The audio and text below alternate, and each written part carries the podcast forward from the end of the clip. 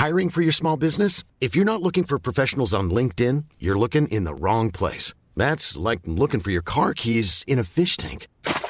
LinkedIn helps you hire professionals you can't find anywhere else, even those who aren't actively searching for a new job but might be open to the perfect role. In a given month, over 70% of LinkedIn users don't even visit other leading job sites. So start looking in the right place. With LinkedIn, you can hire professionals like a professional. Post your free job on linkedin.com slash people today. Las claves del mundo. El contexto internacional en Podcast OM.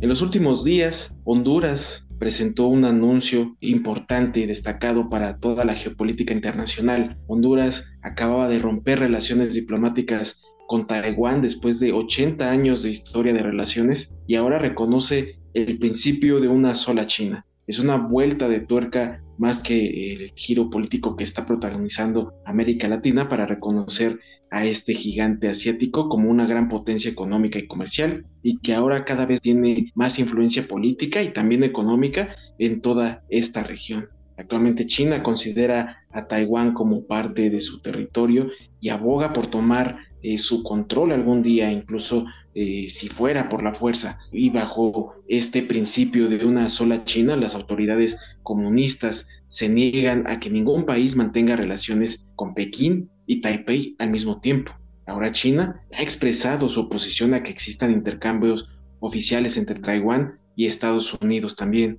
que eh, sabemos que Estados Unidos es el principal socio en el espectro mundial para Taiwán. Y para todo esto, eh, ustedes dirán qué pasa en Taiwán. Pues ahora aquí en las claves del mundo se lo estamos presentando, pero antes que nada yo soy Jair Soto, coeditor de la sección del Sol de México y para mí es un placer presentar el retorno del titular de este espacio, editor de la sección de Mundo, mi compañero y amigo Víctor Hugo Rico, que también viene cargado de bastante información respecto a Taiwán, porque de primera mano estuvo en la isla asiática y nos va a contar todo lo que amplía este panorama en este conflicto entre China, entre Taiwán, América Latina y Estados Unidos. Víctor, bienvenido. Hola Yair, hola amigos, un placer estar aquí en las claves del mundo. Así es, en semanas pasadas, concretamente del 12 al 18 de marzo, estuvimos allá en esta isla de Formosa, la isla hermosa como la bautizaron los portugueses en el siglo XVI, y que luego pasó a ser llamada oficialmente Taiwán. Fuimos invitados por la Oficina Comercial y Cultural de Taiwán en México fue muy importante porque los que fuimos invitados esta vez, Taiwán suele hacer este tipo de giras con periodistas de todos los países con los que mantiene relaciones formales o informales, pero en esta ocasión los invitados fuimos puros periodistas de Latinoamérica, concretamente aparte de México, eh, estuvieron presentes compañeros de Guatemala, de Honduras principalmente, de Paraguay, que es otro de los principales aliados de Taiwán en la región, además de Brasil y de Perú. El caso de Honduras es muy particular. Nuestros compañeros periodistas de dos medios de Honduras fueron muy bien recibidos en general allá por las autoridades y exactamente cuando empezaban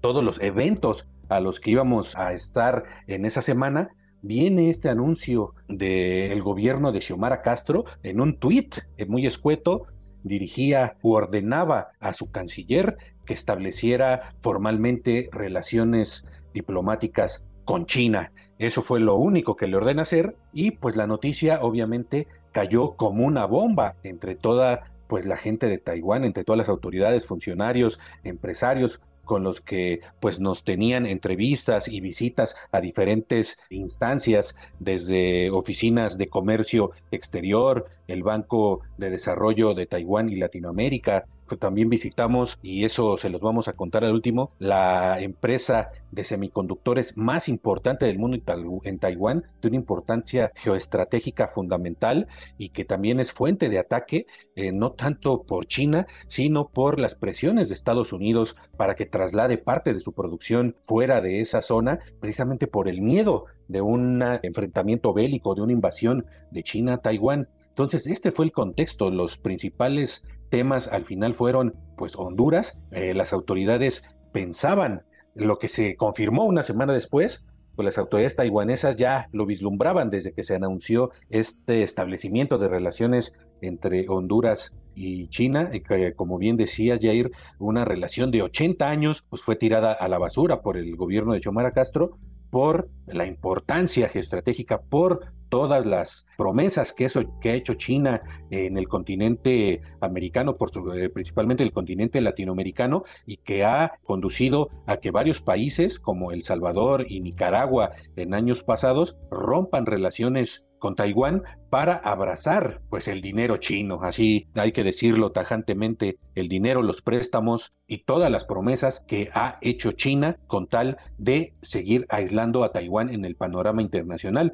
Y en una entrevista que tuvimos con el viceministro de Relaciones Exteriores de Taiwán, pues acababa de pasar este primer episodio del establecimiento de relaciones de Honduras con China y siendo muy diplomático nos decía que ellos iban a esperar, pero off the record pues nos, nos dejó entender que ellos ya daban por perdida esta relación importantísima para Taiwán con Honduras, que ha sido de sus principales defensores en los organismos internacionales ante el aislamiento a que ha sido sometido por años por el gobierno de Pekín. Y pues exactamente lo que ellos pensaban pasó una semana después, cuando el gobierno de Xiomara Castro rompe relaciones con Taiwán y les dio 30 días de plazo, que dicen eso es suficiente para que agarren sus cosas y se vayan. Así de sencillo fue, pero ¿cómo podemos empezar también viendo esta, pues esta relación de, Latinoamérica, este eh, campo de batalla que se está convirtiendo entre China y Taiwán, la región, y cómo Latinoamérica le está dando la espalda a Taiwán? Eh, pues hay que contar un poco la historia de este territorio, Jair. Sí, efectivamente hay que entender que hay detrás de este conflicto entre China y Taiwán, algo muy similar como lo hemos platicado en otros episodios de las claves del mundo con la historia de Hong Kong, pues Taiwán no está lejos de eso, incluso podríamos decir que es más tenso el conflicto, pero sí, a pesar de que es una isla muy cercana al territorio continental de China, pues prácticamente ha estado eh, en diferentes manos durante su historia. Eh, en primer lugar, se habla de que fueron eh, tribus oceánicas que la tomaron. Sin embargo, China argumenta que ellos desde los años 200 fueron a, través de expediciones, pudieron dar con esta isla. Desde ese momento ellos consideran que esa es eh, su isla. Sin embargo, pues eh, varias guerras hicieron que pasaran de manos en manos. Pues la colonia holandesa, que por ahí de los años de 1620 a los 1660 fue indiscutidamente administrada por la dinastía Qing, Así fue pasando hasta llegar para ahorrar tiempo, vamos a los tiempos modernos en el que hablamos eh, desde la Primera Guerra eh, eh, entre, en la región, estamos hablando en 1895, después de que este, hubiera una guerra con Japón, pues China tendría que entregar este territorio como ofrenda de, de, la guerra a Japón, pero ya después de la derrota de la Segunda Guerra Mundial, Japón tuvo que renunciar al control de todos sus territorios que ocupaba China. Entonces así la República de China, que fue uno de los países vencedores en esta guerra, empezó nuevamente a gobernar Taiwán con el consentimiento evidentemente de Estados Unidos y Reino Unido, considerando que en ese tiempo pues todavía era la República de China,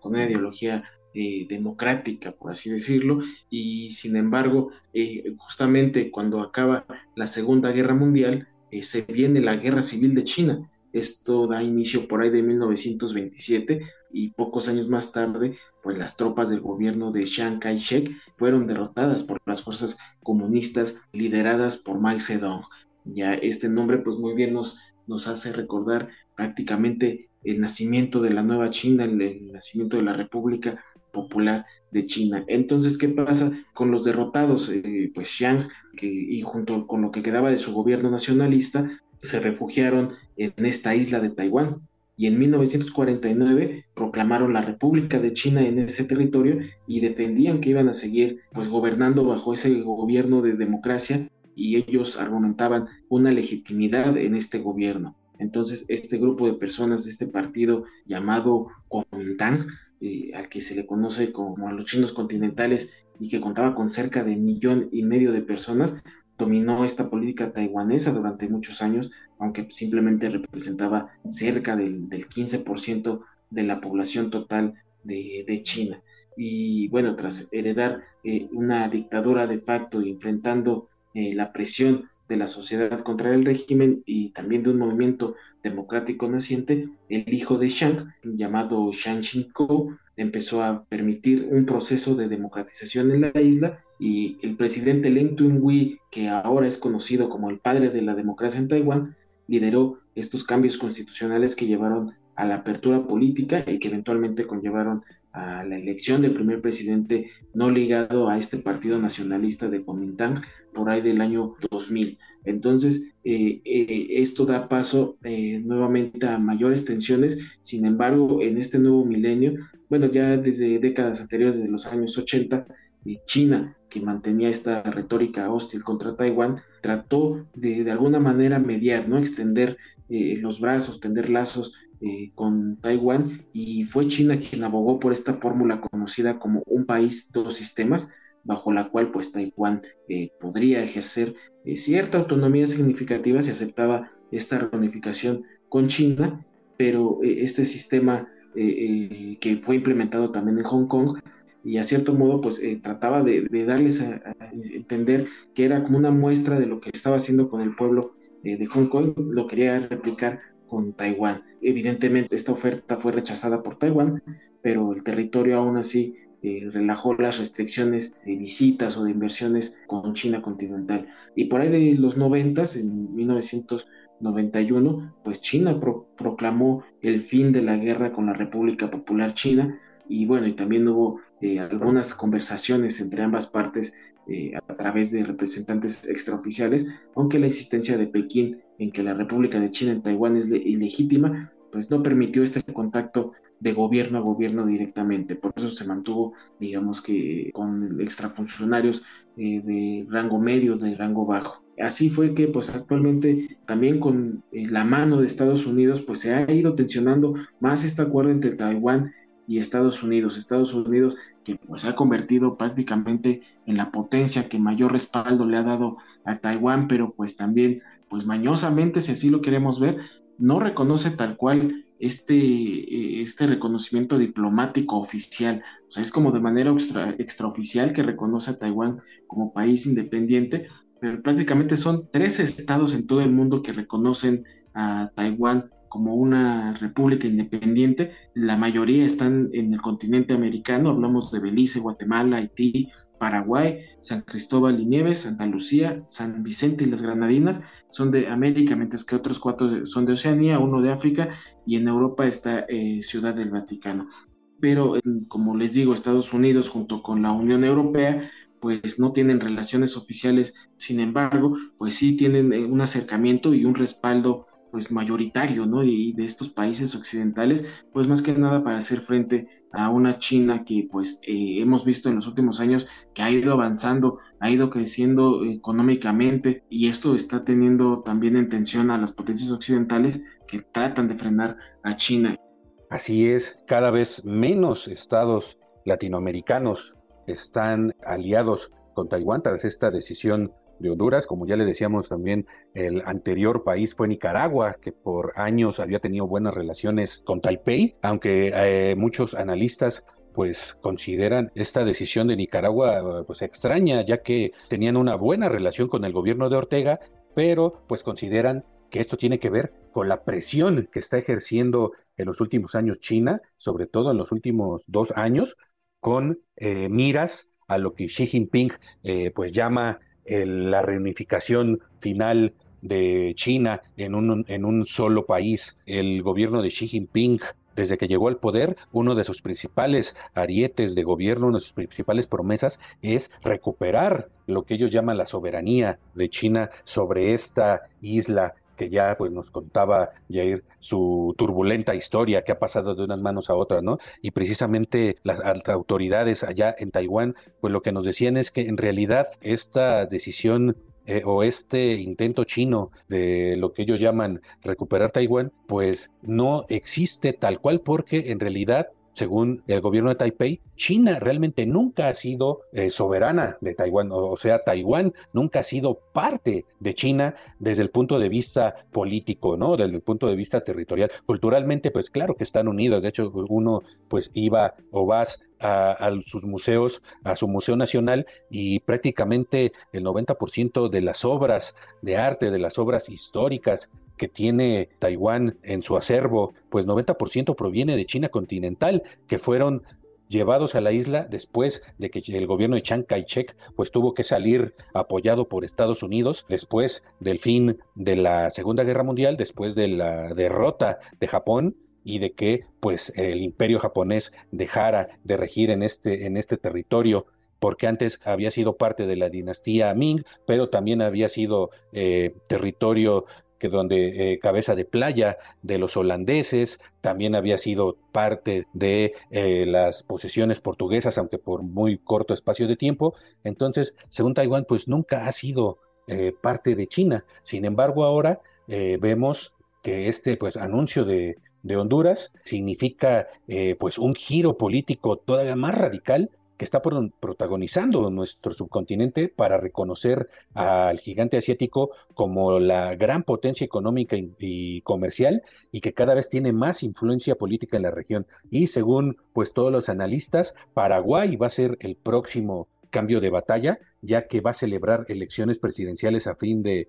abril y el candidato opositor, Efraín Alegre, ha dicho que de ganar revaluará las relaciones con Taiwán, aunque pues según nuestros compañeros periodistas portugueses, pues tiene realmente muy pocas posibilidades de ganar ante el candidato eh, oficialista, que pues son los que tienen una relación muy estrecha eh, con Taiwán. Sin embargo, como dice la académica hondureña Soy Madrid, que es eh, de la Universidad Nacional de Honduras, ella dice que estamos frente a una recomposición geopolítica del mundo que ya no es unipolar, sino multipolar, y donde China es uno de los polos imperiales que está entrando en la región, no solo centroamericana, sino en toda eh, Latinoamérica también habla de que pues Honduras había sido, había jugado un papel no solo económico, sino geopolítico, porque Estados Unidos siempre ha contado con Honduras eh, geopolítica y, militarmente. De hecho, Honduras tiene siete bases militares estadounidenses destaca eh, la académica y ha dicho también que Taipei siempre ha puesto más énfasis en la calidad que en la cantidad de sus relaciones eh, diplomáticas. Esta asociación pues sólida y que tiene que ver también con tratados comerciales con países por ejemplo, Estados Unidos y Japón, siempre ha sido más importante que fijarse en la cantidad de países que reconocen eh, formalmente a Taiwán, ya que, pues en realidad, eh, los países que más apoyan a Taiwán, Estados Unidos y Japón, precisamente, no tienen relaciones formales, no tienen una embajada en Taipei y tampoco Taipei tiene una embajada ni en Estados Unidos ni en Japón. Es un poco el caso de México también. No tenemos, eh, como eh, México eh, como país no tiene relaciones formales con Taiwán. ¿Por qué? Porque después de que China pues se consolida la revolución comunista, de que el régimen de Mao Zedong se fortalece, de que China empieza a despegar en el campo político y económico internacional, pues cada vez eh, más países lo empiezan a reconocer ante la ONU, sobre todo en los 70 casi la mayoría de países del mundo cambian a Taiwán por China. Hay que recordar que Taiwán sí tenía antes, en estas épocas, antes de los años 70, un asiento en la Asamblea General de la ONU y pues por decisión mayoritaria se le fue quitado para dárselo a la China comunista. Entonces, pues a Taiwán, pues no es la primera vez que está en estos predicamentos, como diríamos desde el punto de vista latinoamericano, Taiwán en este momento pues está eh, encerrado en un laberinto del que no solo son las amenazas de guerra, sino también esta, esta relación que está pues poco a poco enfriándose con Latinoamérica, Jair. Y sí, y creo que también es importante eh, destacar, rescatar la visita que está realizando o que realizó en estos últimos días la presidenta de, Taiwán a Centroamérica, pero haciendo una escala importante en Estados Unidos, en Washington. Obviamente, pues Pekín protestó y habló de que iba a haber consecuencias graves. Si incluso había una reunión ahí con el presidente del Senado, McCarthy, pero Estados Unidos que trató de controlar la situación, dijo que pues que no hiciera eh, prácticamente un drama, que no hiciera grande esta situación, que no era la primera vez que un líder taiwanés eh, visitaba Estados Unidos y, bueno, entonces eh, en esta escala de Washington, pues fue el paso, el puente para llegar a Centroamérica, una reunión en Guatemala, también una visita a Belice y probablemente eh, en esta agenda pudo haber estado considerado en algún momento Honduras, pero pues se cruzó precisamente esta decisión de cortar lazos diplomáticos. Pero esto habla precisamente de Taiwán y su batalla de tratar de de sostener apoyo internacional y sobre todo aquí en América Latina, que es donde prácticamente eh, es el mayor respaldo que ha tenido, pues eh, mencionaba hace rato, siete estados de la región del Caribe y América Latina eh, están apoyando a Taiwán y trata de solventar este apoyo en Taiwán, pero pues obviamente con el abrazo de Estados Unidos, ellos son los que le dan este impulso, hay que recordar que pues Estados Unidos pues sí, es eh, aparte de ser el principal eh, potencia que, que, lo apoya, pues también es eh, su principal comprador de material bélico, ¿no? Entonces, pues para Taiwán es importante mantener este apoyo en toda la región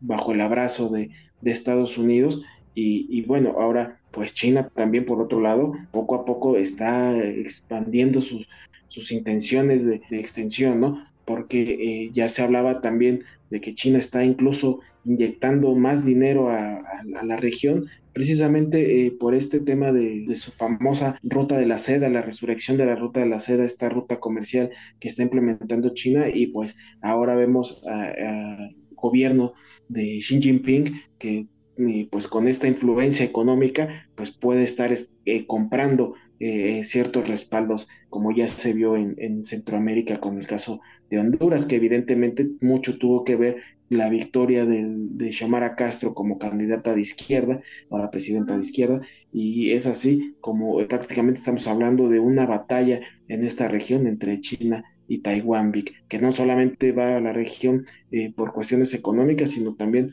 por un tema importantísimo que fue eh, el tema de los semiconductores, que eh, estuvo en boca de todo mundo precisamente con la pandemia, fue cuando más se exacerbó esta situación de la exportación de estos importantes componentes para el presente y el futuro global, Vic. Así es, Jair, de hecho fue pues el segundo gran tema en esta gira periodistas latinoamericanos que hicimos allá en Taiwán, aparte pues del apoyo de todos estos países, de, la, de los temores de guerra con China, pues el, la cuestión de los semiconductores es un tema vital para Taiwán, ya que ellos son eh, productores del 90% de todos los chips o semiconductores que se exportan en todo el mundo, de los que pues utilizamos prácticamente en cualquier cosa, desde lavadoras, desde refrigeradores, desde nuestros teléfonos celulares, computadoras y más allá, de chips o semiconductores de alta gama para cuestiones de seguridad nacional e incluso de la industria bélica. Esto pues nos quedó muy claro después eh, de visitar pues la joya de la corona de Taiwán, que es la fábrica del TSMC, que es el Taiwan Semiconductor Manufacturing Company Limited, que es pues eh, la empresa más importante de Taiwán y de las más importantes a nivel mundial. Esta empresa tiene un valor de mercado de 584 mil millones de dólares. Es el mayor fabricante por contrato de microchips en el mundo y esta sola empresa, porque no, no es la única, eh, tiene varias empresas. De hecho, fuimos a otra de la eh, importante empresa que eh, construye muchos de los software y hardware que utilizamos en el mundo, pero en particular TSMC eh, eh, supuso el 5.7% del PIB de Taiwán en 2021 y el 9.7% de sus exportaciones. ¿no? Eh, TSMC produce, como les decía, el 90% de los semiconductores de alta tecnología. Una sola compañía taiwanesa hace que el mundo se mueva. Esto nos dijo precisamente el viceministro de Relaciones Exteriores de Taiwán, que se llama Alexander Ta Rai Yui, en una entrevista y también eh, otros funcionarios de Taiwán pues nos decían que esta que Taiwán está dispuesto a, defender su ventaja estratégica frente a la presión de Estados Unidos. Eh, se preguntarán, pues, si son aliados, ¿cuál, en qué, qué significa la presión de Estados Unidos? Pues precisamente Estados Unidos teme que una potencial o una posible invasión china a Taiwán en un futuro, se habla de que en, de aquí a dos años China estaría listo para invadir Taiwán, eh, que esta, esta posible guerra pues vuelva a eh, cortar la cadena de suministros a nivel mundial y que afecte pues a toda la producción de Estados Unidos como pasó en la pandemia que paralizó prácticamente la producción a las fábricas de automóviles sobre todo allá en Estados Unidos. Y esto ha llevado al gobierno de Joe Biden a expedir leyes y planes para traer de vuelta a Estados Unidos e incluso a México, a la zona fronteriza con Estados Unidos, empresas chinas de, producción, pero también ha pedido a Taiwán que parte de su producción de semiconductores pues la instale en Estados Unidos. Esto pues ya obligó a TSMC a prometer o ya a empezar la instalación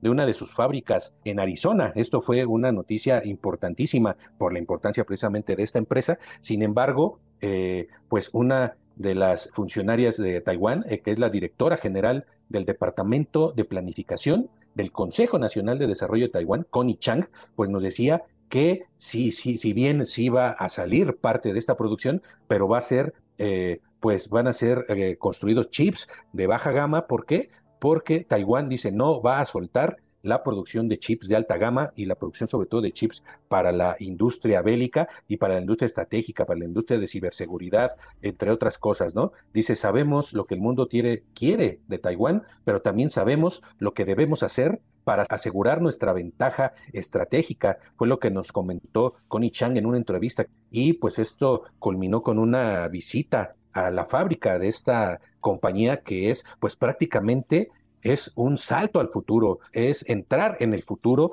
de lo que es pues las ciudades inteligentes, es, es una prácticamente es una pequeña ciudad, es una especie de Silicon Valley allá en Taiwán donde pues todo, toda la empresa, todo está automatizado. Eh, no pudimos, desgraciadamente no nos dieron permiso de entrar pues a la planta de producción, pero sí entramos pues a las instalaciones donde están los trabajadores, entramos a una zona donde te muestran pues eh, interactivamente la historia de la empresa, cómo se fabrican y la importancia y en la gama de usos que tiene toda esta tecnología. Entonces, Taiwán pues está enfrascado en, en varios frentes, eh, hasta por sus mismos aliados, ¿no? Por ejemplo, Estados Unidos, pues que le está eh, presionando para que lleve parte de su producción, pero Taiwán pues está defendiendo con dientes y uñas diciendo no, nuestras, eh, pues esto es lo que nos da una ventaja estratégica frente a China y según algunos analistas, también esto impide que China invada por completo a, Taiwán, Jair.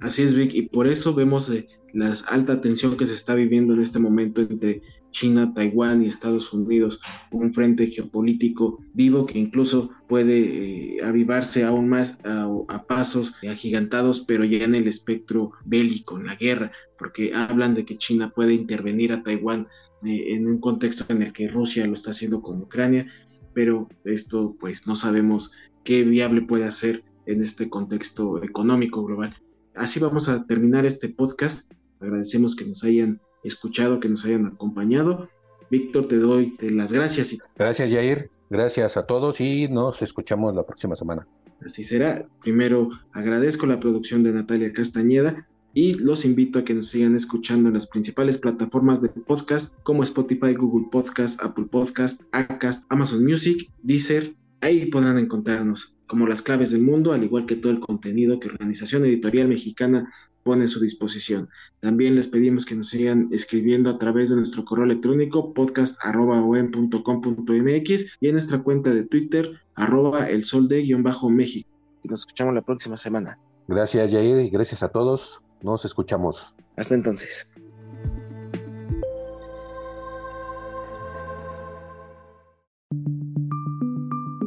Esta es una producción de la Organización Editorial Mexicana.